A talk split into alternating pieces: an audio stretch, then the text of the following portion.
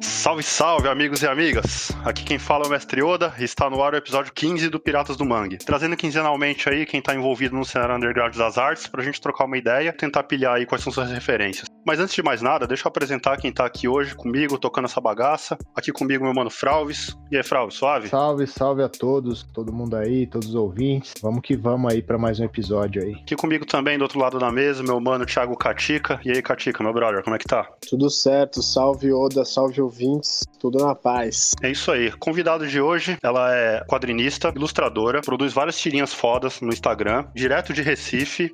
Marília Mafé. E aí, Marília, como é que tá? E aí, tudo bom? Tudo massa aí? Já vou agradecendo pelo convite. Olá a todos. Opa, obrigado a você Opa. por ter aceitado aí participar do nosso humilde podcast. Como é que tá aí passar essa, essa quarentena aqui nas terras paulistas? Ah, eu nem sinto que eu tô em São Paulo, né? Porque a, o meu ambiente é só o apartamento, então parece que eu tô em Recife ainda, parece que eu tô em, em, em todo canto.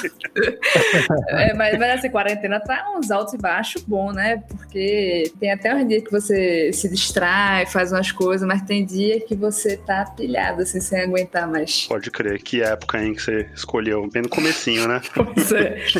beleza.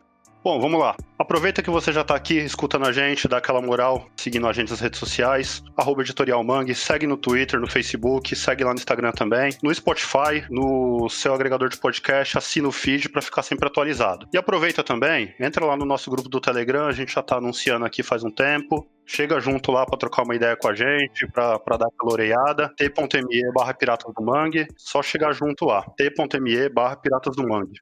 Catica, quer fazer as honras aí? Bora lá, vamos começar na nossa jornada aqui, levar a Mafé lá pra infância agora e ver quais eram as referências. Mafé, para começar, a gente gosta de saber assim como que era a tua infância. O lance com a televisão, com os desenhos, você já desenhava desde criança, é, o que, que você consumia na TV, conta um pouquinho pra gente. Boa, boa. Então, eu, eu desenhava assim, desde pequenininha, eu acho que, assim, infância de geral é muito desenhando, assim, de fato, né? E aí, no meu caso, quando eu tinha seis anos, tava passando Cavaleiro do Zodíaco na manchete. É, e aí, quem começou a assistir Cavaleiro do Zodíaco, na verdade, foi a minha mãe.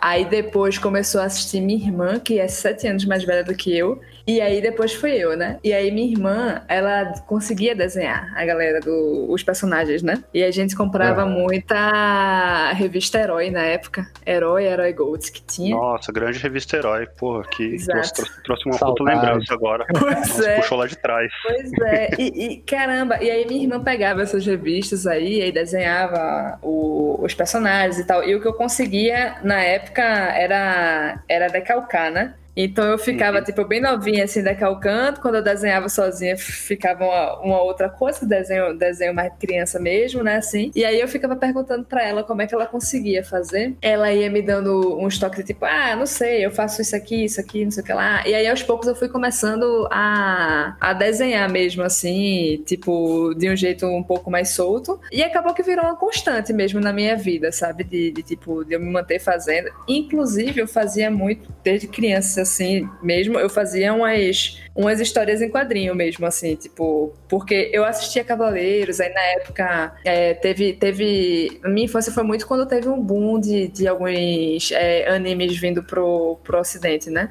Então, então Tipo assim, a gente sabe que na época foi Cavaleiros, teve Shurato, Yu Hakusho, aí, aí um pouco tempo depois teve o Dragon Ball, eu já comecei a assistir Sakura tal, e aí eu ia muito na vibe do do anime lendo mangá, assim, também, né? Otaku, aí sim. Era otaquinha, otaquinha demais. Assim. o mestre Oda também era otaku aí. Nossa, eu, eu lia mangá demais. Eu, eu leio até hoje. Acabo sendo um pouco mais, mais seletivo, mas eu, eu leio ainda. Eu acho bem legal. Não, é, esse ano, esse ano eu comprei o, o boxzão completo lá. Ali, é, eu acho que é a caixa completa com todos os de Dragon Ball. Vixe, e a mangá, hein?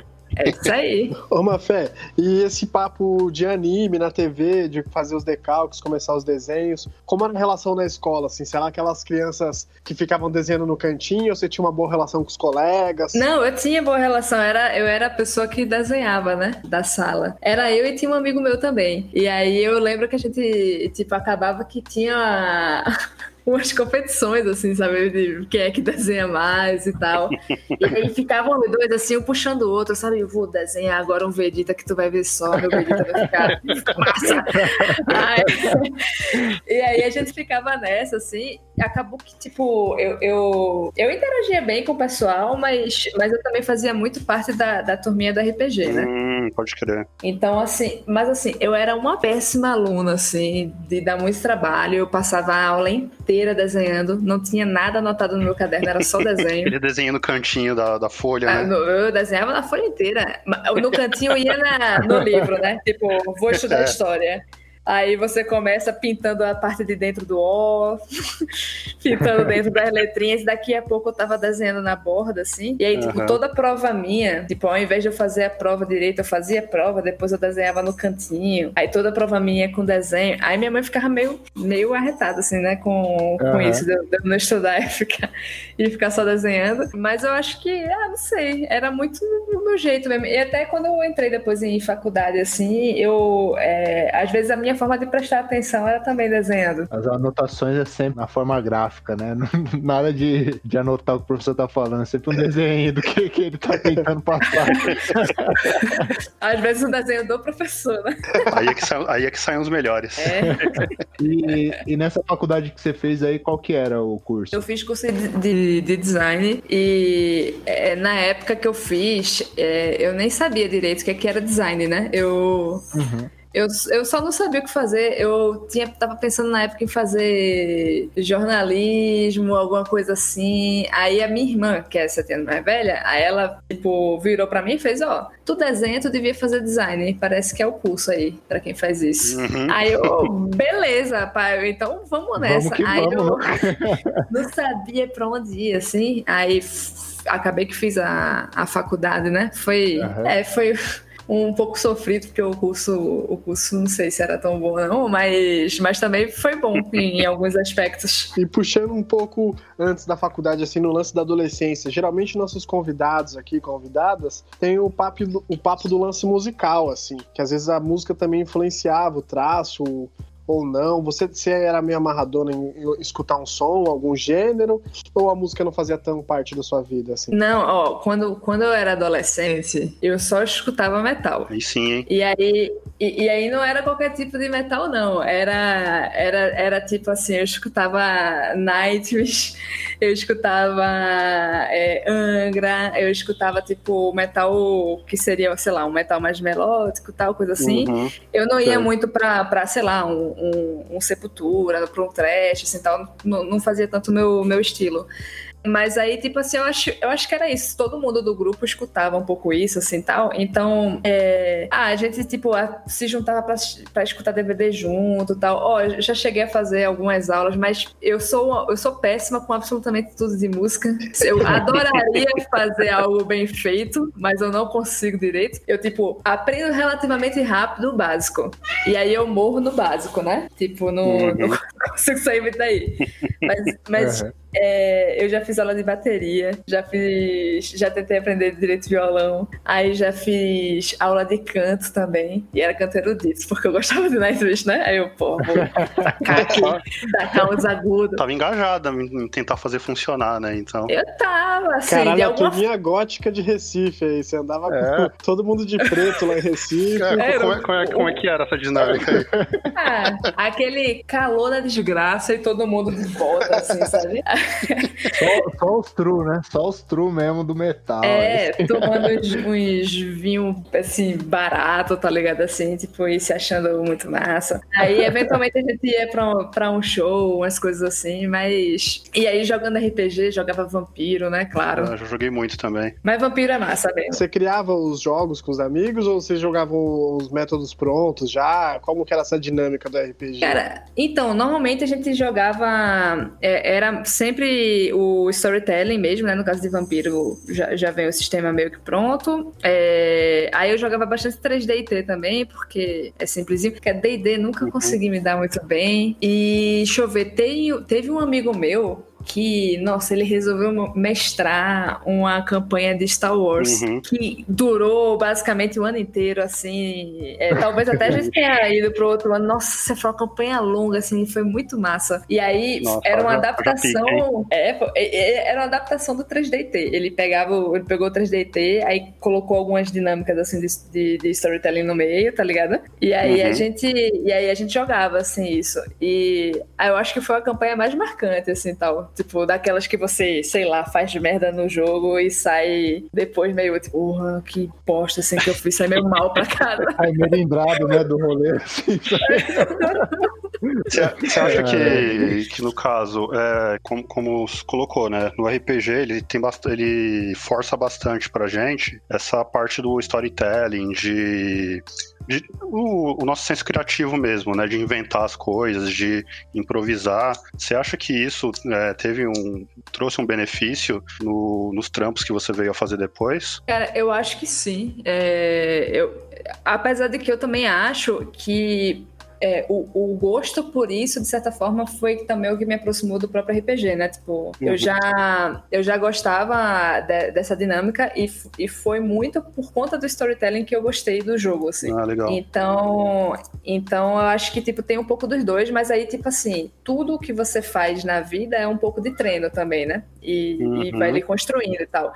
E o fato de, de a minha etapa na, no colégio ter sido é, treinando isso, eu não tenho dúvida que isso foi algo que eu acabei trazendo um pouco, né? Tipo, de, desse tipo de experiência, assim, para a forma de contar a história, para pensar, às vezes, em algumas soluções um pouco mais rápido e tal, porque eu acho que já tem, sei lá, você já treinou mais sua cabeça para isso. Uhum. Pô, que maneiro. Da hora, e você, nesse período de faculdade que você estava estudando tudo, você continuava jogando também ou foi uma coisa que você deixou para trás e seguiu assim? Ah, eu joguei coisas muito mais rápidas depois. Tipo, eu segui tentando fazer algumas coisas e tal, mas os grupos nunca seguravam muito tempo, sabe?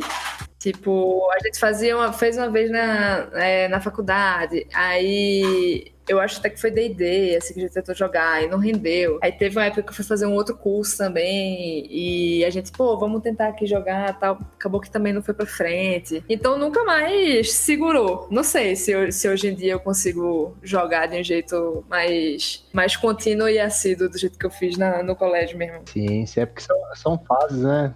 Também eu, é, eu vocês, mesmo... Vocês não... jogam ainda, não? Eu nunca joguei RPG, você acredita? A gente não, não, não, entende nada, a gente tá aqui aprendendo com você também, esse papo. Eu, quando, eu, quando era moleque, eu joguei. Eu, quando era moleque, eu joguei aquele Magic, que era de, ah, de cartas. Né? Eu Tentei, tentei jogar Magic, mas não, não consegui. Mas foi pouco, porque as cartas eram meio caras, né? As cartas eram meio caras, aí não deu, não deu pra jogar muito. pra não falar que nenhum de nós jogou, eu joguei bastante RPG, quando, mas quando eu era adolescente. Depois que eu ganhei uma guitarra e putz, tudo que eu fazia antes disso foi por água abaixo. Ó, nova faceta aí do nosso host, hein, velho? A gente nem imaginava que nosso host é... jogava RPG eu não sabia também. joguei, ó, joguei, joguei Vampiro, jogava, joguei D&D, jogava Canon, que é um sistema nacional. Vixe, mano, já, Magic, já joguei, nossa, joguei Magic pra caralho. Isso daí eu jogo até hoje, na verdade. Até Aí, hoje você joga? Jogo, Escondido jogo. da gente, né, Fralves? Caramba, é. você não fala, hein? Não, não, mas, mas, eu não, mas eu não jogo físico, né? Eu jogo no. Tem um, um jogo online lá que, puta, é bem mais barato, né, mano, comprando carta. e eu jogo sim, por lá. Sim. É, e o doido, de, o doido de Magic é que existe toda uma economia alternativa em que você vai vendo a tendência de subida e descida do valor das cartas online, é. assim, tal, bolsa, bolsa de valores de Magic. Cara, quando, quando pega um, um assim, que, que manja mesmo desse negócio, puta, é bizarro, assim, as conversas que saem. Eu jogo, mas não manjo, não. Mas os caras é um conhecimento absurdo, assim. É isso mesmo que você falou, como se fosse pregão da bolsa mesmo o negócio. É doido, é doido. Eu, eu vim descobrir que isso isso que isso existia, eu acho que no ano passado. é mó loucura. É uma loucura mesmo. É o universo paralelo aí dos Magic. ô, ô, Mafé, e na faculdade, você já começou a fazer uns frilas de, de desenho? Como que foi pra você ir, ir, ir pra essa vertente mesmo? Você nunca nem parou de fazer? Ah, é Cara, então, eu desenhava muito pra mim e, e, como eu falei, assim, no colégio eu era tipo a pessoa que desenhava, né? Aí quando eu entrei na faculdade, aí tinham várias pessoas que desenhavam e, e aí eu olhei assim e falava, putz, eu acho que eu não desenho tão bem assim não, realmente. Tinha muita gente muito foda, assim, na, no curso, uhum. sabe? É, e eu não sabia muito bem qual era o caminho que eu tinha que seguir, assim, tipo, se, onde é que eu estagiava, onde é que eu poderia procurar vaga. É, tudo, tudo isso foi bem, foi bem obscuro. E aí, tipo, eu tava cursando é, design e acabou Sim. que eu passei ao mesmo tempo numa outra faculdade aí, no curso de administração. Aí, Katia, eu... como assim? Você fez dois cursos ao mesmo tempo? Eu fiz dois cursos ao mesmo tempo, por um tempo. Ah, não não concluí os dois, não. Caramba. Mas eu fiz até. Eu, eu fiz é, dois anos de administração, metade do curso, assim. E aí, na verdade, é, o tipo, design eu tinha alguma dificuldade com, com o dia a dia, porque o curso realmente não era muito bem estruturado, assim. E a administração uhum. era muito direto, o que eu tinha que aprender e tal, não sei o que lá, os feedbacks eram mais, mais diretinhos, assim tal. Então acabou que eu, tipo, comecei a estudar mais e ficar mais no curso de administração até. Só que eu comecei a estagiar e trabalhar com algumas coisas de administração, e aí eu fiz de jeito nenhum, que eu não quero isso aqui, não. Tipo, eu. eu Você parou na hora certa, né? É, eu, eu, eu, tipo, eu fui estagiar. Meu primeiro estágio mesmo foi no setor de epidemiologia do Oswaldo Cruz. Tá, tá tendência atualmente é isso. Hoje todo mundo sabe o que é epidemiologia, né? Olha do que, que você se livrou, hein? Imagina. Pois é. Imagina, né? E aí, tipo, eu trabalhava no hospital e era, tipo, pegar prontuário, levar coisa, passar fax e não sei o quê. E eu ficava assim, tipo, caramba, que, que coisa mais chata, não é isso. Aí cheguei a trabalhar um tempinho no IBGE também que eu fiz o, o, concurso, assim, e tal. E foi no IBGE que eu fiz, assim, tipo, não, isso aqui não é para mim. Eu quero realmente trabalhar com desenho. E aí, aí eu aproveitei a grana que eu recebi, na verdade, do IBGE pra, tipo, comprar tablets que eu não tinha, tal, coisa assim. E, e aí, e eu, e aí eu fiz, vou montar portfólio, né? Aí aqueles, os amigos que eu tinha na, na faculdade de design, que eu falei que, tipo assim, eu ficava, porra, essa galera desenha muito, meu Deus. Aí eu fui vendo onde é que eles estavam é, trabalhando trabalhando e, tipo, onde é que eles tinham pesquisado vaga, tal, coisa assim. E eu fui olhando um pouquinho dos passos deles, assim, e montei um portfóliozinho em casa, é, de projeto inventado tal, né? E fui mandando. Esse seu portfólio era de, era de ilustração? Era de ilustração. Era de ilustração. Certo. E eram as coisas que, que não faziam o menor sentido, assim. Eu, tipo, uhum. ah, sei lá, o Quasimodo é legal, vou fazer um fanart do Quasimodo. Aí... uhum. Aí eu, tipo, juntei isso e, e fui mandando pros cantos, né? E aí teve uma agência que fez, é isso aqui, Quasimodo, é o que eu quero. Aí me chamaram e aí eu tive uma primeira experiência trabalhando com, com desenho, mas na verdade foi, foi minha terceira experiência profissional, né? Que foi trabalhando Sim. numa agência que, veja só, para fazer uma cartilha institucional, fazer um quadrinho. Uhum. Aí, aí eu comecei fazendo isso, assim, uhum. tal, e, e, e, aí de um canto eu fui migrando um pouco para outro, sabe? Tipo, é, de lá, aí eu, eu, juntava um pouquinho mais de peça, mandava para outro canto e tal, e aí eu fui andando um pouquinho de, de emprego em emprego, Mas né? sempre um emprego tipo registrado, assim, não era freelancer. Ah, então, é, o meu início, na real, tipo, eu, eu comecei com, com estágio, aí depois eu fui, eu fui, na verdade, trabalhar com CLT com, com jogo, assim, e depois algumas coisas de, de, de tecnologia também, mas sempre voltada para tipo, trabalhar com a parte de arte. É, e aí depois, só quando eu fui para tipo, comecei a trabalhar com animação, que eu acho que foi em 2015, mais ou menos, foi quando eu, come...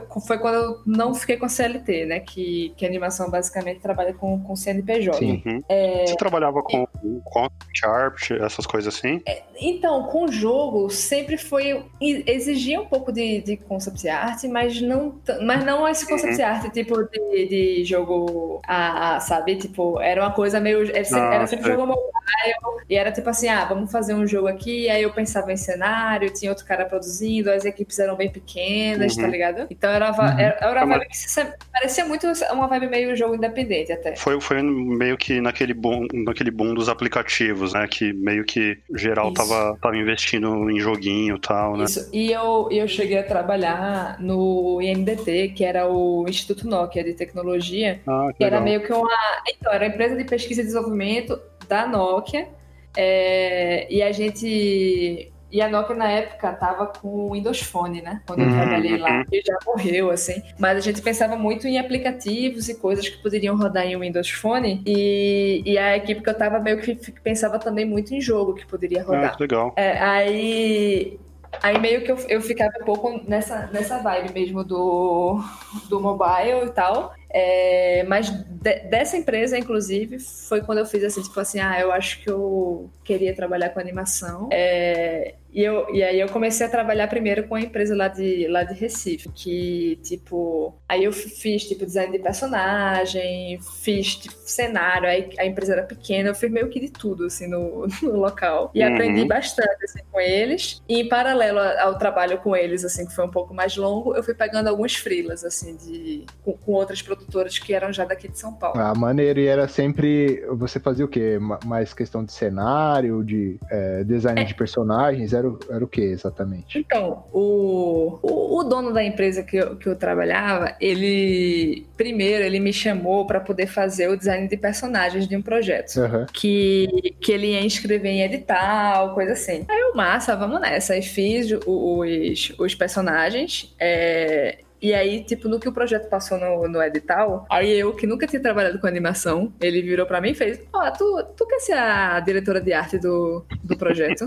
Oh, aí sim. Aí eu olhei assim, né, e fiz, vamos nessa. Vamos que vamos, né? Vamos. Meteu as caras, né? Caramba, meti as caras assim, e, e foi bem assustador, porque eu não sabia nada. É, eu fiz muito. Nossa, fiz muita cagada assim no, no projeto, mas também aprendi bastante. É, mas a equipe toda era muito nova, assim, sabe? Tipo, a gente não tinha muita empresa disso em, em Recife, então. Então, meio que é, todo mundo tava pela primeira vez naquela função, sabe? Tava todo mundo descobrindo junto, né? Errando junto. Isso. Maneiro. Então, é, foi, foi bem legal, assim, o, o, o processo, apesar de também ter sido muito estressante, porque é, a gente ficava com medo de não conseguir entregar, alguma coisa assim, mas no final das contas Claro. deu, deu certo, assim. É, mas, mas nessa função de, de direção de arte, como eu falei, equipe muito pequena, acabava que eu fazia tanto personagem quanto quanto cenário, né? E aí eu tive que pegar a manha de tipo como é que eu fazia personagem pensando no cutout, que era muito diferente do que eu já tinha lido sobre fazer personagem para animação ou animation mesmo e tal. Então, Uhum. É, cara, teve muita coisa assim que eu aprendi fazendo e dando errado mesmo. É, e aí lá dentro eu tive. Eu, eu consegui falar com o cara e fiz tipo assim: olha, eu tenho esse projeto aqui de um curta, vamos tentar inscrever em edital também. Aí acabou que o projeto também passou. Aí esse curta eu fiz a parte de direção. Aí foi minha primeira experiência com storyboard também. Aí fiz personagem, fiz cenário e, e basicamente tudo. Foi, foi uma loucura, assim. É, e aí, tipo assim, desde esse projeto, aí eu comecei a trabalhar um pouco mais com a parte de storyboard, sabe? Tipo, Sim. Uhum. foi, foi uma área que eu fiz, pô, gostei desse negócio aqui. Então eu vou começar a, a usar esse curta, inclusive, como portfólio, assim. Esse curta tem disponível em algum lugar pra gente ver? Ah, tem sim, tem sim. É, o nome dele é Adeus. Tem no meu Vimeo. Hum, legal, legal. Vamos pôr o link aí pra o pessoal dar uma olhada também. É, tem muita coisa dele, assim, também, que foi, foi o prim- meu primeiro projeto, meu segundo projeto com animação, né? Então, tipo, naturalmente teve muita coisa errada. E aí foi meu primeiro projeto dirigindo. Então teve muita Sim. verdade, assim, que eu tinha que caiu por água abaixo. É, tem muita coisa do projeto que, enfim, na a minha cabeça, assim, já, já mudou muito. É, mas ele é um projeto que foi interessante para eu aprender muita coisa e, e ele me impulsionou um pouco mais para a parte de, de storyboard, né? Então, assim, de- depois dele, aí eu peguei o. Eu, eu trabalhei com o border no Tainá, aí trabalhei junto com o Copa, fiz uma partezinha assim do, do irmão de Orel. Trabalhei com o Zip, que é um projeto do Copa também. Tal. E o, o emprego que eu tô hoje é storyboarder, né? E hoje em dia eu tô CLT, né? No- só que é numa empresa de jogo. Mas é, mas é fazendo storyboard, assim, lá. Poxa, maneiro. Até, já que você tá falando do storyboard, eu queria que você explanasse mais um pouco sobre como foi começar a estudar essa, essa parada, né, de storyboard. É, e essa questão de narrativa visual, que eu vejo que é uma é uma parada que se interliga muito também no, com o seu trampo de quadrinhos, né? É bem. Acho que tem a ver, né, essa linguagem. Assim. Sim, sim. É, então, é, eu, para falar a verdade, aí eu vou só voltar um pouquinho, assim, na, nessa, até nessa parte de infância e adolescência, assim, uhum. que é tipo, é, eu, eu, eu usava muito uma linguagem de quadrinho como uma forma também até de eu passar o tempo, sabe? Eu ficava, tipo, eu, eu ficava muito sozinha em casa. É, minha mãe é mãe solteira, então ela saía para trabalhar, minha irmã mais velha saía para estudar, eu ficava tipo os dias inteiros assim só. Uhum. E, e aí eu comecei a desenhar muito assim tal, e comecei a fazer história em quadrinho, né? História baseada em. Aí tem história baseada em Dragon Ball, história baseada em Metabot, saía misturando um bocado de coisa assim tal, Pô, e fazendo. Metabot era legal pra caramba, hein? Caramba, só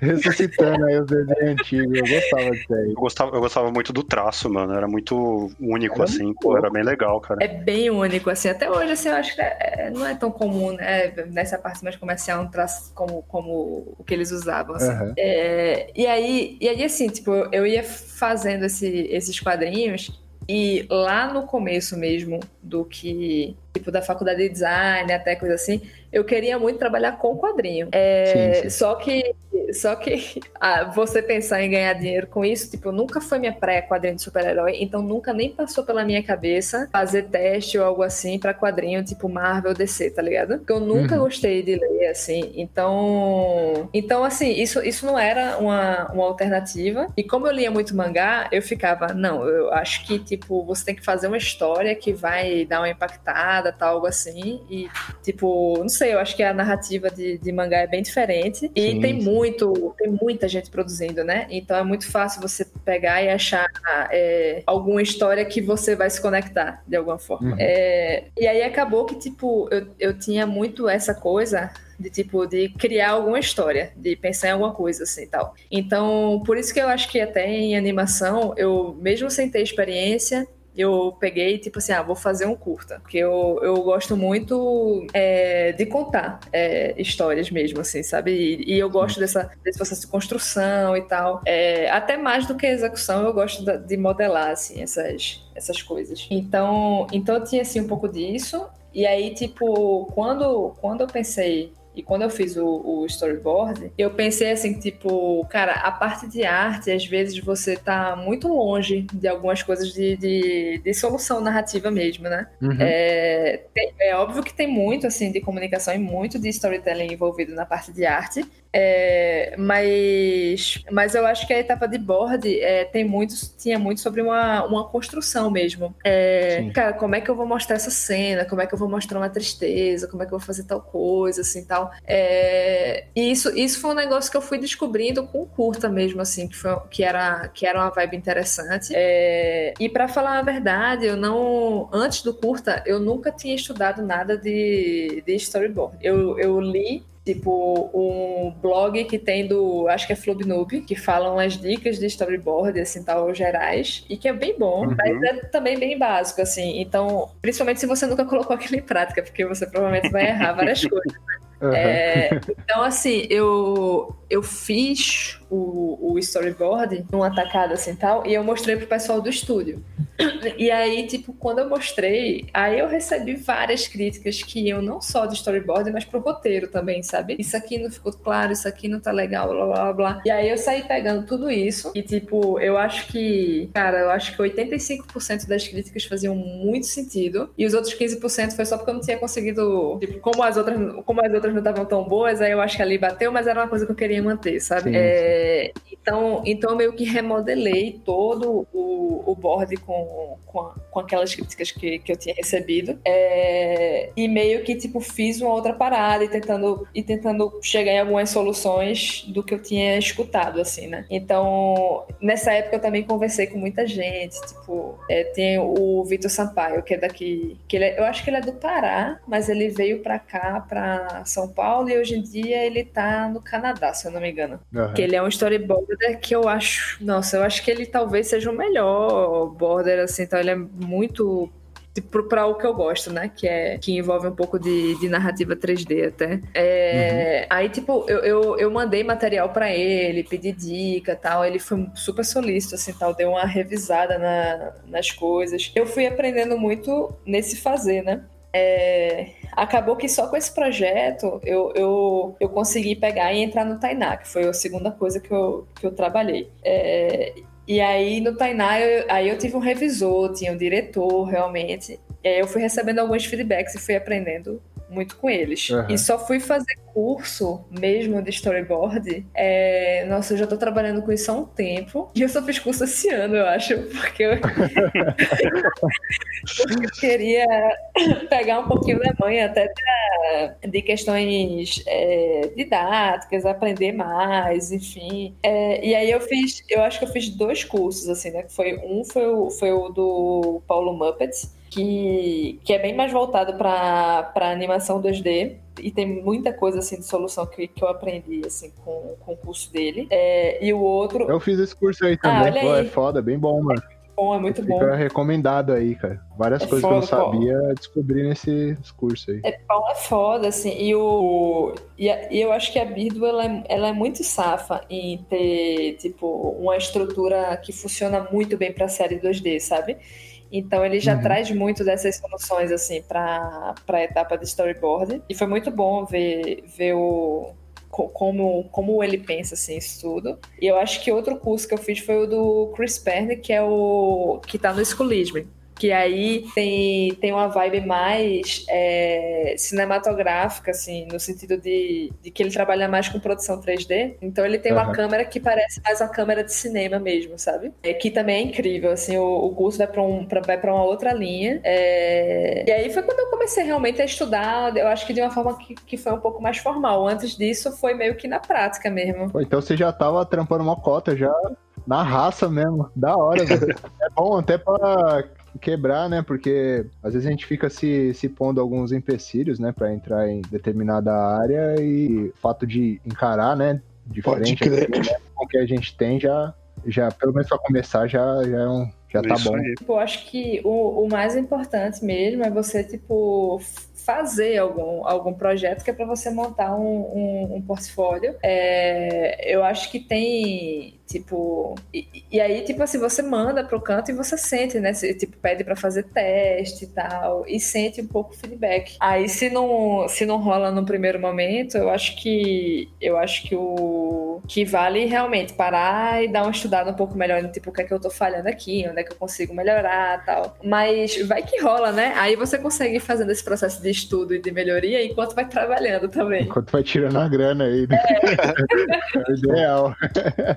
da hora. Ô, Mafé, e a gente sabe que você fez o, story o storyboard do Irmão do Jorel, né? Você participou ali, acho que de alguma. Não sei se de algum episódio ou temporada, você pode explicar melhor. Mas outra coisa, ah. pra gente explicar pros nossos ouvintes, né? É, como que funciona, vamos supor, o desenho, o Juliano Henrico, o criador ou roteirista, ele elaborou o roteiro e aí, quais são os passos, assim? Se você puder falar pra gente, pô, a gente, a gente é bem curioso com esse tema e acho que nossos ouvintes também. É, primeiro storyboard, depois é o, é o cenário, depois a dublagem. Se você puder falar os passos e como foi participar desse projeto. Ah, show!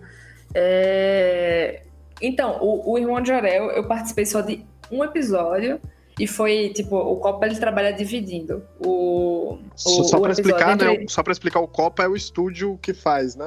Isso, isso, isso. isso. Tá, tá bom. O projeto, o projeto é do Juliano Henrico, mas, mas é, ele meio que, tipo assim, pegou, fez o pitching pra, pra Cartoon, que é o canal, e a Cartoon falou massa, e aí ele procurou uma produtora, que aí essa produtora é o Copa, né? Esse foi o processo do Juliano Henrico para poder vender o, o projeto. Uhum. É, aí, o, aí o Copa começa a montar lá a equipe e, e no caso, para adiantar um pouco o processo de, de board, eles meio que dividem o episódio entre dois storyboarders. Então, no episódio que eu trabalhei, eu trabalhei junto com o Pistile o Zé Pistilli, que hoje em dia ele trabalha na Birdo, né? Eu acho que na época também ele fez o, o ele fez o Irmão de Orel de, de Frila também junto. Uhum. É, e aí, tipo, o processo é o seguinte, o, a primeira coisa, tipo, primeira coisa que, eu, que, é, que é mais clara assim é que óbvio que isso tudo é atravessado pela, por quem tá dirigindo, né? E aí, tipo, esse roteiro ele, ele foi escrito,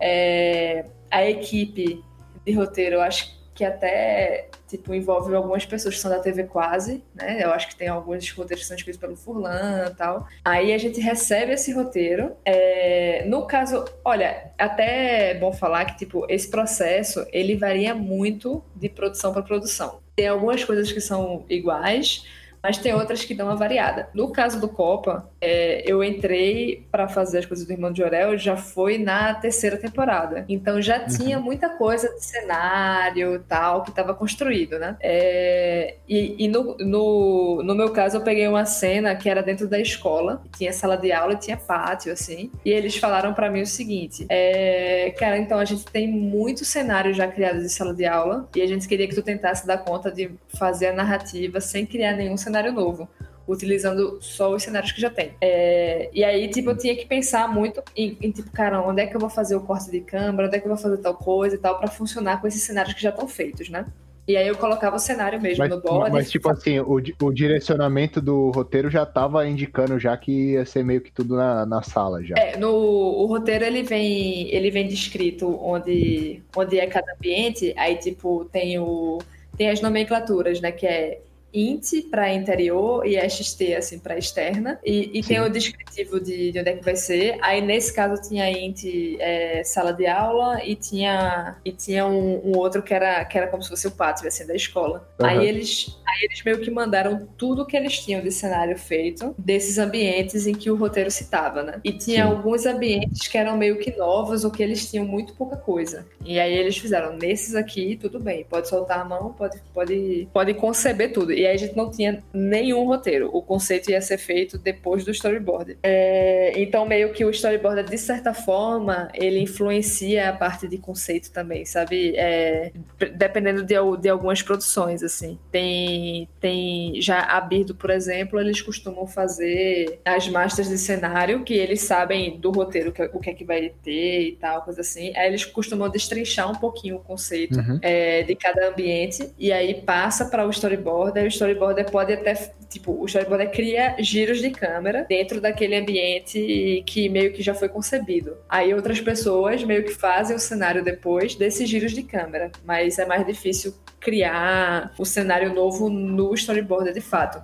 Aí, o Irmão de Orel não, a gente criava, às vezes, rolava de, de, tipo, propor uma coisa nova no board uhum. mesmo, né? É, e aí, tipo, no, nesse caso, é, isso também varia um pouco de estúdio para estúdio, mas nesse caso, a gente fez o só, só o storyboard, a gente não recebeu voz de ator. Tem alguns cantos que a galera manda as vozes antes. Sim.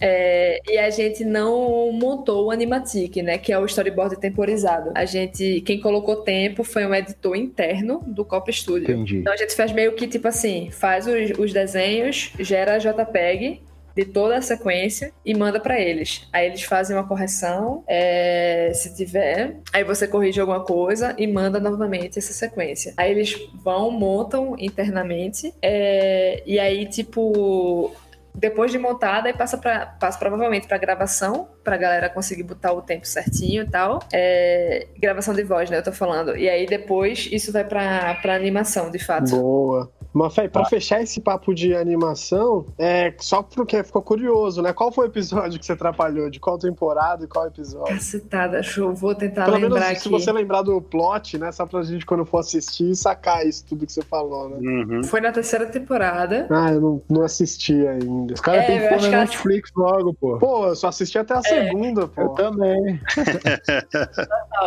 Mas o nome do episódio eu acho que é Carnaval a todo momento. beleza, então, beleza. Tá marcado Valeu, aqui. Assim que os caras tiver a coragem de pôr na Netflix, aí todo mundo vai ver aí. Pô, Netflix, ajuda a gente aí. Ajuda nós aqui a, a ver o episódio da Marília, pô. Mas beleza, agora puxando um pouco aqui pro, pros quadrinhos, queria que você falasse um pouco aí como foi é, nesse processo de trampar com storyboard também e começar a fazer o seu projeto autoral aí, o Florzinha, né? Se não me engano, você, ou você já tinha feito alguma, algum outro quadrinho antes aí. Fala um pouco aí pra gente disso. Ah, é, cara, eu acho que assim, no faz um tempo eu cheguei até a, a, a fazer umas páginas de quadrinho, mas do projeto, tipo, uma pessoa roteirizou e procurou uns artistas para poder desenhar. E na época eu não, não tinha tanta experiência com quadrinho, que foi o Cemitério dos Sonhos, que participou também a Cíntia. É, uhum. E aí, e aí eu acho que eu fiz umas 13 páginas desse quadrinho. E de... Só que, assim, é isso. A história, a história não, não fui eu que fiz, eu meio que fui de frila, assim, pra, pra desenhar. E eu acho que isso cria uma relação que é muito diferente do sim, sim. fazer realmente uma parada sua. E depois disso eu não fiz mais nada. Eu achava que eu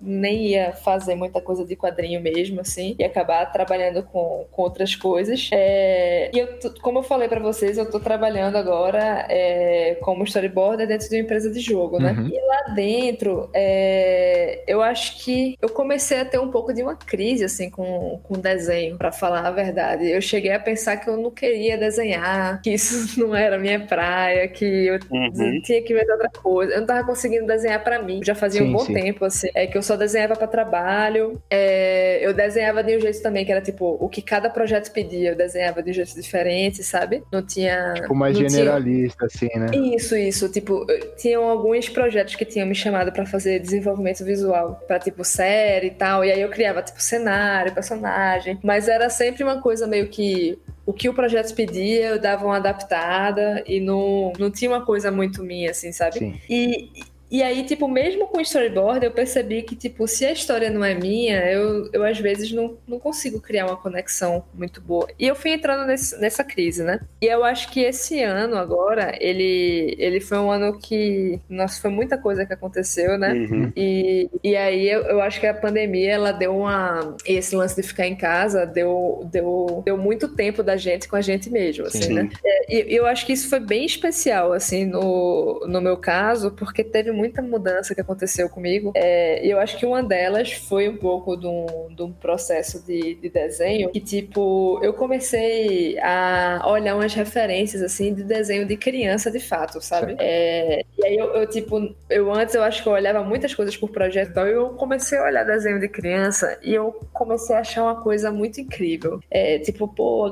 eu pirraio desenha de um jeito que tá nem aí pra anatomia, não sei o que. Eles estão só a fim da comunicação Sim. mesmo. E são desenhos que comunicam muito, são divertidos e tal. Então eu comecei a, a tentar, tipo, encontrar um pouquinho disso, sabe? De, tipo, me soltar um pouquinho mais nesse, nesse aspecto. Acabou que foi uma, uma coisa bem interessante, porque eu saí de um processo de eu não conseguir desenhar para mim, para um processo de eu estar tá gostando muito de desenhar, sabe? E fazendo umas coisas que eu achava muito divertidas, engraçado, e me distraindo com aquilo. Nossa, que maneiro. E, e foi muito parecido com a época que eu desenhava quando eu tava sozinha, é, mais nova, sabe? Tipo, que eu falei que ficava muito tempo só em casa. Sim. E aí eu usava quadrinho e ia fazendo essas coisas. E aí foi, foi curioso, porque parece que eu, agora adulta, me reconectei de alguma forma com o que é que eu gostava disso quando, quando eu era é, criança, sabe? Então eu estava de repente trancada em casa, sem conseguir fazer as coisas, e aí eu voltei a me conectar com, com o desenho de um jeito que era totalmente diferente e desprendido, da mesma forma que era antes de eu trabalhar com isso, né? É... E aí eu comecei, na real, a fazer o, o, o Florzinha e pensei em fazer, porque eu, eu tava. Ponto um, foram várias coisas juntas, tá? É, ponto um, assim, tipo, eu tava ficando maluca de tanta notícia ruim. É, era muita coisa, assim, que eu não tava conseguindo digerir bem. E aí eu fiz, tipo, cara, eu preciso ter alguma válvula de escape e alguma forma é, positiva de eu conseguir me alienar um pouco do que tá rolando. É, aí, aí eu fiz, eu vou fazer. Ah, inclusive, só um adendo aqui, esse podcast também foi feito nessa intenção também. É, exatamente. só pra conectar aí nessa, nesse tema, né, cara? Eu, eu acho que é uma coisa que muita gente acabou passando, né? Porque é, quando a gente, a gente tem notícias ruins no mundo, é, obviamente, sempre assim, mas eu acho que o dia a dia faz com que você não fique conectado só a isso. E, e, com, e, e com a pandemia, a gente teve tanto um aumento com as notícias ruins, como também uma incapacidade de conseguir se, se, se deslocar um pouco disso, sabe? E então, assim, tava realmente meio foda, assim.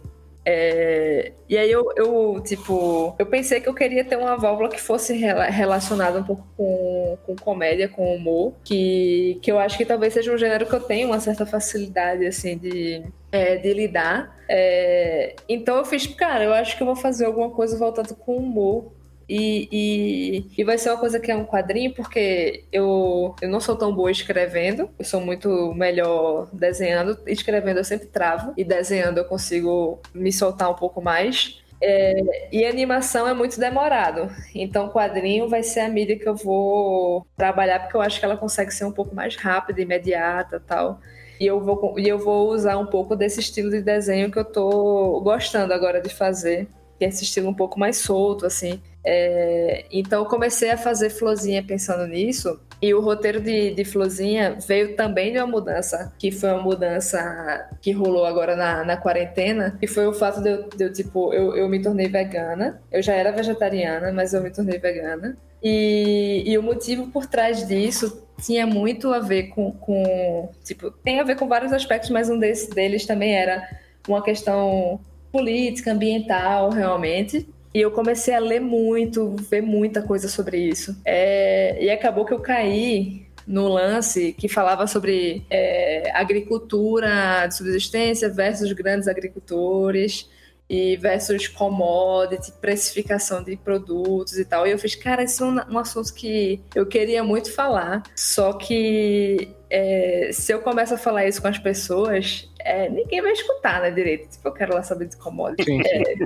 Uhum. É, é, muito difícil, né, trazer essas pautas assim para é, é, um público geral. Ainda né? mais nesse momento que tá todo mundo exato, com exato. a cabeça trilhão, né? Ia ser é, difícil exatamente. você chegar, chegar na palestra, gente, então, uhum a Friboi. então, acho que é, essa sem... mídia realmente é uma boa pedida. Sem, sem falar que a, a, gente tinha muitas pautas que estavam bem evoluídas, né? Só que com esse, parece que com esses dois últimos anos na política, essas coisas elas foram ficando cada vez mais distantes, né? E a gente tá voltando pro básico de novo, né? A gente tem que falar que vacina funciona, coisa assim. Imagina a gente tentar falar para as pessoas sobre essas pautas, né? Não, é lamentável, né, cara? É, é lamentável. A dificuldade é, hoje total, acho que é muito é maior total, assim. E, e, e, e fora que a gente, sei lá, né, tem uma, tem uma mídia que empurra esse lance aí do agropop que é, é difícil às vezes. De, é, é, é, difícil, é um tema que é, que é, complicado, é um tema chato também, vamos ser direto. É um tema que é difícil porque é, quando você começa a falar de commodity, não sei o que lá, aí vai para um lance de bolsa de valores, de mercado futuro, não sei o que lá, que são coisas que ninguém entende. Porque, porque foram feitas para ninguém entender mesmo, né? E, e aí, tipo, eu fiquei, cara, como é que eu vou fazer isso, né? Aí eu até tive uma iniciativa junto com, com outras pessoas da, da área de ilustração para fazer umas coisas falando sério, fazendo textão e tal, não sei o que lá. Só que eu acho que sempre essas coisas elas meio que alcançam sempre as mesmas pessoas, né? Que são que é meio que bolha, quem já né? tá ligado. É. é na bolha. E eu queria é, eu queria expandir assim tal a, a o, o conteúdo e aí me pareceu que isso podia colar um pouco com o que eu tava querendo, assim, que é, que é tipo fazer uma história que era de comédia. Eu fiz, porra, eu acho que comédia pode ser uma boa forma de, de, de trabalhar com esse tema de um jeito que, que você nem sente direito, né? É, até, tipo, sei lá, eu acho que o. Acho que até o Greg News faz um pouco disso, né? De tipo, você. É muito bom, excelente programa mesmo. É, você de repente tá interagindo com as coisas que você não espera e, e, tipo, naquela lógica, né? De tipo, ah, tô rindo, daqui a pouco tô chorando, porra. é, e, e, aí o Flozinho, ele, ele nasceu um pouco, um pouco dessa, dessa intenção. É, e eu, tipo, a personagem, ela é uma agricultora, né? Uma pequena agricultora.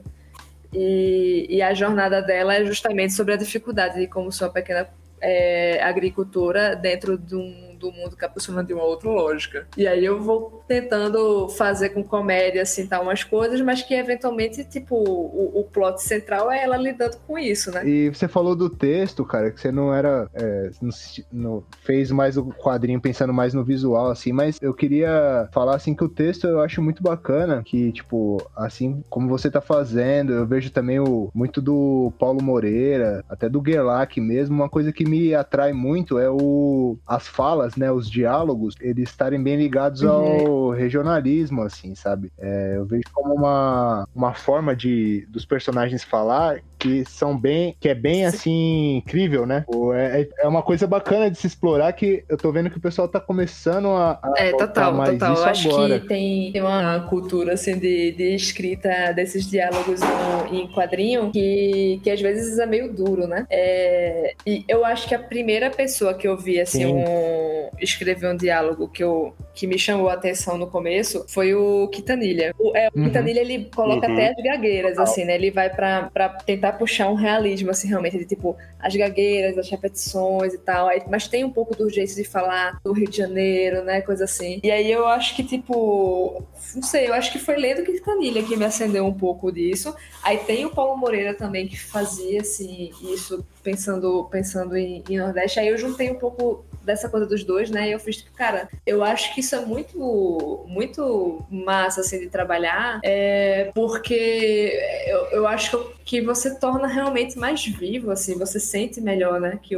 que, que aquele, não sei, assim, que aquele personagem tá ali, que ele falaria aquilo tal. É, e, e, e, eu acho que evita um pouco de, de fazer uma coisa que é esses diálogos que, que às vezes podem ser, podem, podem funcionar de um jeito que é um pouco mais mecânico e que todo mundo parece que fala um pouco igual, né? Sim, é, é muito zoado, cara. Tipo, eu vejo assim, muita gente talvez veio dessa cultura de quadrinho americano, né? Essas coisas meio traduzidas, que muitos autores eles colocavam os diálogos pensando realmente no, na região deles, né? No, no público que tá lendo lá deles, né? E na tradução, pra gente aqui, a gente acaba enxergando outra realidade através do diálogo, né? E... Pode crer, a gente perde a região, né? Fica é, os tradutores do eixo, né? É, os tradutores sempre iguais, assim. Por isso que tem que ter um trabalho bem fidedigno né, na tradução, bons tradutores para salvar isso aí. É... E agora, puxando da florzinha, né, uma. É, queria saber um pouco sobre esse convite da Omelete pro selo Brutal, né, para as bruxas de Caçapinha, e você explicar um pouquinho também do plot desse nome, que eu achei divertido, mas eu ainda não vi nem a sinopse, não sei como vai ser, se você puder explicar pra gente como foi esse convite claro, e também é... um pouquinho sobre a história. Cara, então, eu, eu, eu tava, tava de boas aí no Instagram, aí, na verdade,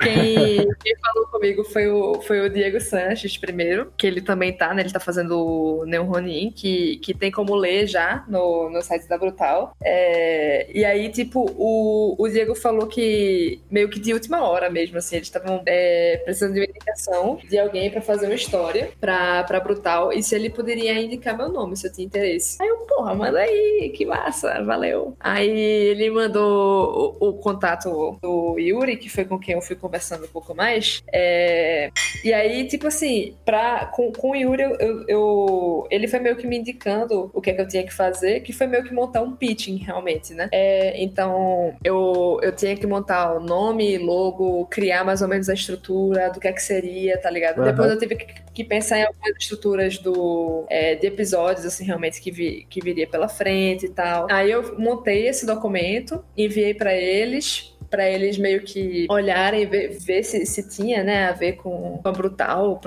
porque, enfim, tem, tem, uma, tem uma linha específica, revista, assim, tal, e acabou que, que funcionou, eles curtiram, é, e aí eu entrei, né, mas a, mas a minha história vai, vai estrear, como eu, como eu entrei agora um pouco depois, ela vai estrear um pouco depois do restante do pessoal, que eles, meio que a plataforma já, já estreou, e tem o primeiro capítulo, assim, já de dessa temporada, né, com, com o restante do pessoal. E aí a minha sai em março do, do ano que vem, tá meio que em breve, assim.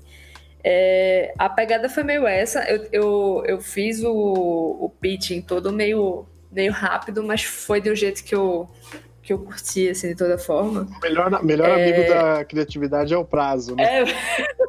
Você tinha que fazer o pitch super rápido, né? Puta, mano, vamos lá agora escrever. Aí ficou, acabou que eu gosto do, do nome também, né? Bruxas de Caçapinha. O que, que é a Caçapinha, assim? O que, que significa isso? Caçapinha vai ser o local que, que é a cidade onde elas moram, que na verdade é como se fosse um, um vale. Então é meio que uma caçapa, assim, mas, mas é tentando é, falar assim, que é isso, assim, é um acidente geográfico, assim, que, é um, que é um vale. É, e, e assim, eu tava. Eu gosto muito de misturar umas coisas que são meio pop e, e, e, de comédia, humor, assim, tal, com alguns temas um pouco sérios, assim, tal, que eu tô lendo, né? Eu acho que, acho que isso tá ficando, não sei, assim, pra mim, pra mim funciona meio bem, assim, pensar desse jeito. É, e aí, na época que eu, que, eu, que eu tava fazendo, eu tava lendo o Mulheres e a Caça das Bruxas, é da Silvia Federici, é falando sobre todo o processo de caça às bruxas, como é que funcionou, o que é que. O, o, e todo, toda a vibe de, de misoginia e construção do capitalismo, etc., que aconteceu nessa época. Aí eu achei, cara, o livro é fantástico. Aí eu fiquei, né, tipo, cara, bruxa também, tipo, a, a galera, tipo, já transformou bruxa no símbolo de uma outra coisa, né? Perdeu completamente o que era a vibe, assim, tal, histórica mesmo. Sim. Aí eu peguei e resolvi fazer um, uma história que mistura um pouco esses, esses dois aspectos dessa, dessa bruxa é, que, é, que a gente conhece da cultura popular com o resgate do que, é que são as, as mulheres bruxas, assim, tal, históricas mesmo, assim, que, que, que foram mortas e tudo mais, e tudo que, e tudo simboliza aquilo dali, Sim. sabe? Uhum. Então,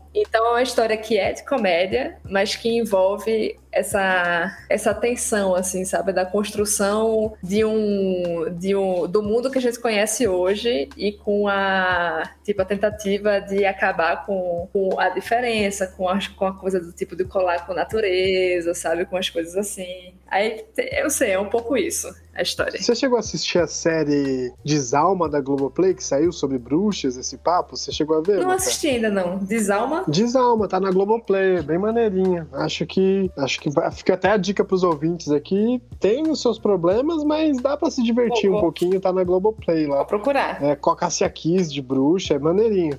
E outra, outra HQ que você também prometeu aí no seu Instagram, que vai lançar esse ano, né? Acho que é Tibungo, é isso? O Tibungo não vai ser mais esse ano, não menti. Ah.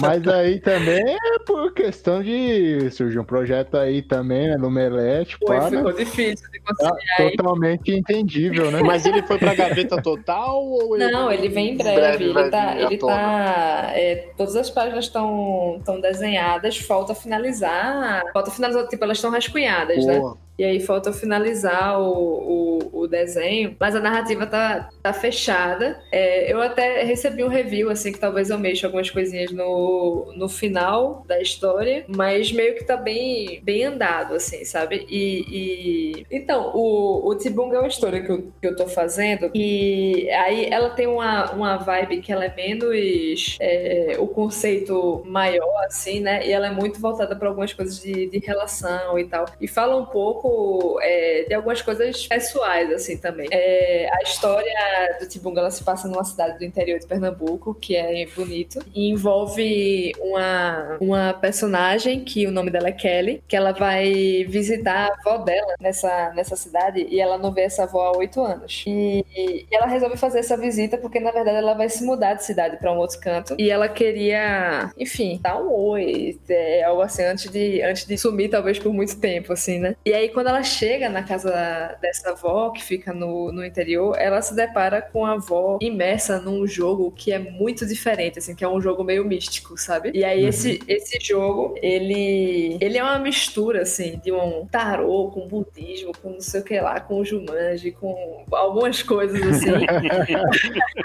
e aí, essa, essa avó, ela tá bem em volta, em volta assim, de, é, desse jogo. E, e, na verdade, esse jogo, ele, ele representa algumas questões metafóricas assim, tal, dos sentimentos da, é, e dessa relação familiar, assim, sabe? Que tem, que é intrucada, que tem seus motivos, assim, para elas estarem oito anos sem se falar e tudo mais, e que isso vai sendo resolvido e descoberto também, assim, ao longo da história. Então, é uma história dessa vibe também, também estou misturando com um pouco de, de, de gênero de, de humor, é, mas ele é bem mais é, introspectivo nesse, nesse aspecto. Pô, maneiro, hein? Mafé, pra gente encerrar aqui, então, esse papo que a gente tá tendo, deixa um jabá aí das suas redes sociais, do seu portfólio, como é que a gente te acha aí nas internet da vida? Show! É, cara, é, podem me procurar pelo arroba Mafé Marília, é tudo junto e é esse mesmo arroba, tanto para o Instagram quanto para o Twitter. É, cara, Facebook não uso. Eu, às vezes eu finjo que eu vou voltar. Aí eu olho direitinho e eu faço.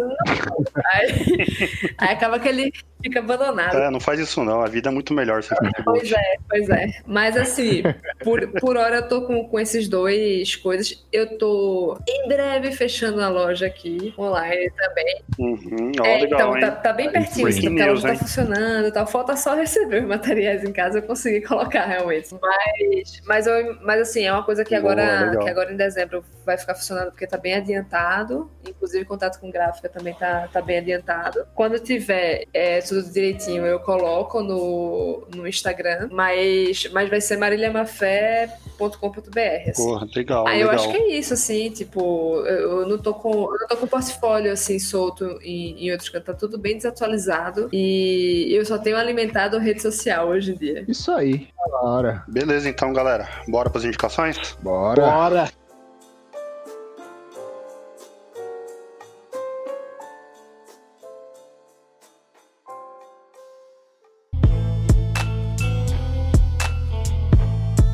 Eu separei um quadrinho que eu li recentemente que, que é, se chama Aprendendo a Cair. Eu acho que o nome do, do autor se chama Michael Ross. É um, é um quadrinho alemão. Ele fala um pouco sobre. sobre é, é, uma, é uma narrativa que fala sobre uma pessoa especial é, que, que lida com alguns problemas assim do, durante a vida, tal como um todo. Fala-se muito sobre, sobre uma vila específica de, de, de cuidados a pessoas especiais que tem em Berlim, que eu achei bem, bem modelo. A história ela é muito sensível, muito bonita. Na página 16, eu tava tendo que fechar o quadrinho, porque eu tava chorando, me acabando, assim. Ô, louco. É, eu achei, eu achei o quadrinho muito sensível, assim, foi um dos, dos que mais me tocou, assim, recentemente. É, é bem, é bem sutil, assim, a, a, como a narrativa acontece. Fora que ele é lindo, assim, em vários aspectos. Eu acho, eu, assim, eu, eu acho que vale a pena ver, assim, ele tanto pra imergir na história, quanto pra tentar pensar também como é que ele consegue puxar tanto sentimento e contar coisas sem precisar falar mesmo, sabe? É, você vai meio que acompanhando a história e entrando e conhecendo ela enquanto lê. Poxa, que maneiro. É da Nemo. É da Nemo, né? Tô, tô vendo aqui agora. Muito louco. Aí, Muito muito, bom. bom. Quem que segue aí? Demorou, vou fazer minhas indicações aqui. Separei hoje três indicações: um podcast, um álbum de música e um quadrinho. Então vamos lá para não ficar tão grande, né? Primeiro, podcast Balanço e Fúria do Rodrigo Correia. É um podcast aí que une dois assuntos aí que a gente se amarra aqui no podcast, que é música e política, né? A ideia do Rodrigo, ele chama diversos convidados aí envolvidos no- na cena musical que tem a atuação política e explana diversos é, assuntos relacionados a esses temas, né? Então, tem um episódio aí, o último que eu ouvi hoje, é o do a relação do cólera e do Racionais MCs no Capão, né? Como essa região foi tão influente aí para trazer esses dois grupos aí que são, na minha opinião, o principal grupo de rap e o principal grupo de punk rock aí do Brasil, né? E aí ele traz um cara lá que é especialista, esqueci o nome do cara aqui, infelizmente eu não anotei, mas vai lá ouvir que é muito bom. que o cara é, tá fazendo um livro aí dessas duas bandas aí, falando tudo sobre o Sobrevivendo no Inferno e o Pela Paz em Todo Mundo aí do Cólera.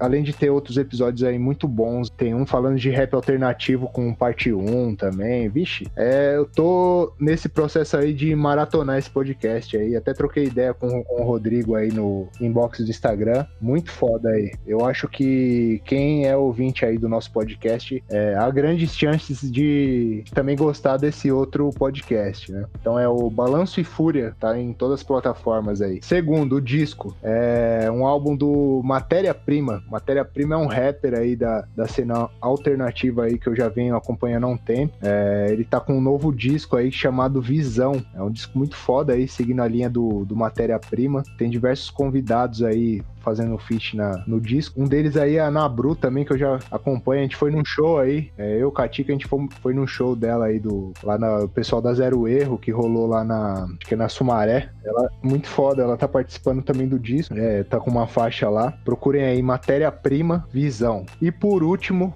e não menos importante. É. Esses dias aí eu passei lá na Ugra, né, e fiz umas compras lá, comprei é, três quadrinhos, é, eu comprei o Mal Caminho, que já foi indicado aqui pelo Chopô no episódio dele, é, veio aqueles animal lá que vem de, de brinde lá da Veneta, e o que eu li foi o do Fábio Zimbres aqui, o Eu Fiz Uma História em Quadrinhos, cara. Eu acho que tem muito a ver aí com esse rolê que a gente falou hoje aí, que a Marília falou dela, do início dela aí nos quadrinhos, eu, enquanto tava ouvindo ela falar, eu me identifiquei muito com o personagem aqui, porque o Zimbres, para quem não conhece aí, é um dos principais quadrinistas é, brasileiros, né? De quadrinho nacional, autoral, e ele traz muito desse traço mais simples, né? É um traço mais visceral, e é, é essa história que é justamente de um personagem que tá fazendo uma história em quadrinhos, assim, ele tá, ele tá descobrindo a história dele enquanto ele faz, assim, é muito foda, cara. Eu não, é um quadrinho curto, né? Um quadrinho de, acho que tem umas 10 páginas, assim, não vale, eu não consigo falar muito da história para não entregar o jogo, mas é o... Aqueles quadrinhos pra ler no, numa cagada é, só. É, uma sentada só no banheiro, você já, você já lê todo o quadrinho. E é da série O Grito, né? Da série O Grito aí, uhum. pra quem não conhece, também é um, uma série da Ugra que é, vem trazendo diversos quadrinistas é, da cena autoral aí que já tem um selo de qualidade garantida aí. E é baratinho. Oito reais aí você consegue comprar no, no site. O Grito é sucesso. O Grito é, meu, pra quem não conhece ainda essa série, vale a pena. Tá disponível no site da Ugra Press, procura aí no Google aí Ugra Press, ou na loja física aí nos horários que eles estão atendendo aí nessa quarentena. Muito bom. Então, eu fiz uma história em quadrinhos, o grito do Fábio Zindes. É, vou aproveitar aí então o, o gancho da sua indicação, Chicão, que eu vou indicar a banda de, uma banda de Goiânia chamada Mechanics.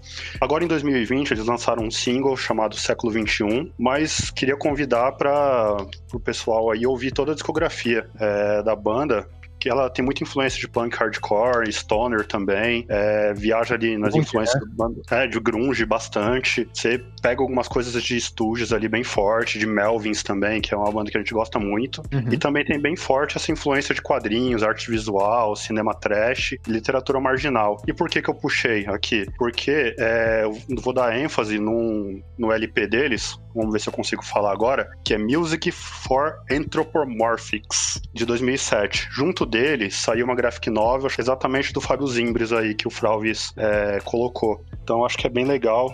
Tava ouvindo aqui, é, dei uma viajada foda nesse álbum aqui. Muito bom mesmo. A banda Mechanics. O disco é muito foda, eu também tô na. Agora que eu li o, o grito do, do Zimbres, eu não conheço esse quadrinho ainda, mas tô na, na pilha pra, pra comprar pra ler também, viu? Todo mundo fala que é, é essencial aí no quadrinho nacional. Agora eu vou encerrar.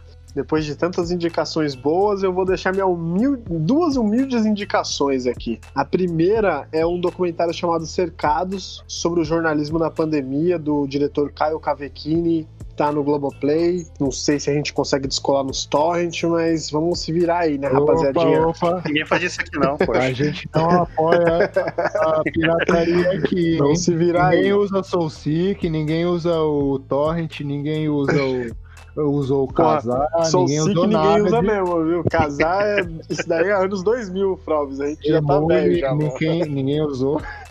Então, Cercados é um documentário que, que traça como a dita grande imprensa, né, e alguns outros veículos mais regionais cobrindo a pandemia, né? Foram meses aí de apuração e cobertura e a profissão que eu exerço, né, o jornalismo, então me tocou bastante esse documentário. Traça um paralelo da crise política com a crise sanitária que a gente vive no país. É um documentário meio forte assim, me deixou meio bad no dia, mas para quem tiver com curiosidade para saber como funciona o jornalismo, com essa função de você exercer, né, essa parada de ter que informar e ao mesmo tempo se preocupar com a própria vida dos seus familiares, é um retrato muito forte que vai ficar para a história aí dessa profissão que, apesar dos pesares, é tão necessária, né, velho? É, ao mesmo tempo que tinha o negacionismo por parte da esfera política, né, federal principalmente, é, a imprensa tinha que que vir lá fazer a campanha de use, use máscara, fique em casa e noticiar que realmente não é só uma gripezinha, sacou? Então é um documentário muito necessário, mas é meio pesado, assim, então eu indico para quem realmente estiver com a vontade de assistir a parada, porque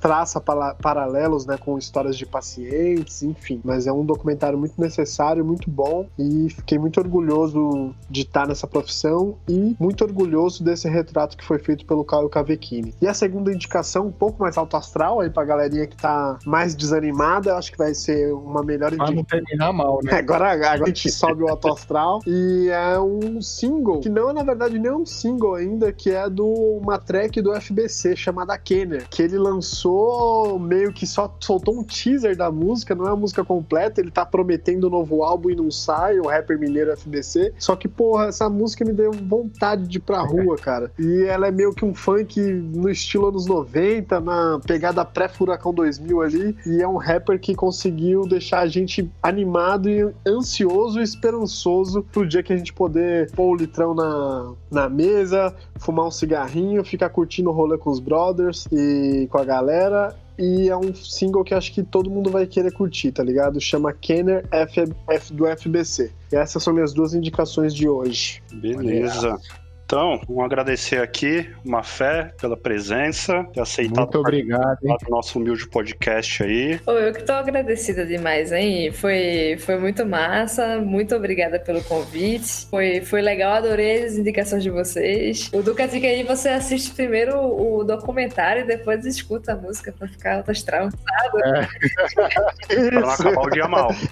Pode crer. Vai na Exatamente, ordem. pra não acabar o dia mal. Pô, Mafé, espero que você tenha curtido a viagem aí desde a sua infância até os seus trampos de hoje em dia. É a nossa proposta aqui de trazer as memórias e as referências para que a gente possa inspirar outras pessoas e, e a finalidade que o Flávio falou, né? Trocar ideia em meio à quarentena e fazer esse ambiente um bar aqui, né? É, foi, foi, foi demais, foi demais. Foi muito bom rememorar tudo. E, e pô, já me senti meio assim, foi, foi massa conversar com vocês. Vou querer manter contato com todos. Opa. Igualmente. Vambora. Pô, valeu. Que legal. Demais. Valeu, hein, Mari? Fechou então? Fechou. Tchau. Lembrando, segue arroba editorial Mangue no Twitter, Facebook. Instagram, críticas, sugestões e ameaças, pode mandar para editorialmanga.gmail.com ou então se quiser falar no cara a cara, manda para nós lá no nosso grupo no Telegram, t.me barra Piratas do Mangue, tudo junto. O Piratas do Mangue está disponível no Spotify, no Deezer, em todos os principais agregadores de podcasts. A arte de capa, como sempre, é de autoria do nosso Mano Fralves. Os beats que compõem a nossa trilha sonora foram compostos pelo Christopher Marim. A produção geral do nosso Mano Thiago Katika. A edição e revisão é do Mestre Oda. Esse aqui que vos fala. Valeu, é nóis. Valeu. Valeu. É nóis.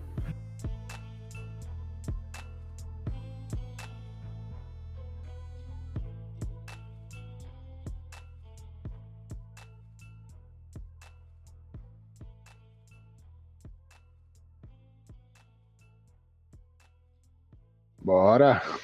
Fala um bora aí, Catica. Bora! Acabou aqui. Bora, desgraça. Tá dormindo já, né? Ah, Travou o botão, mano. Se liga, maluco.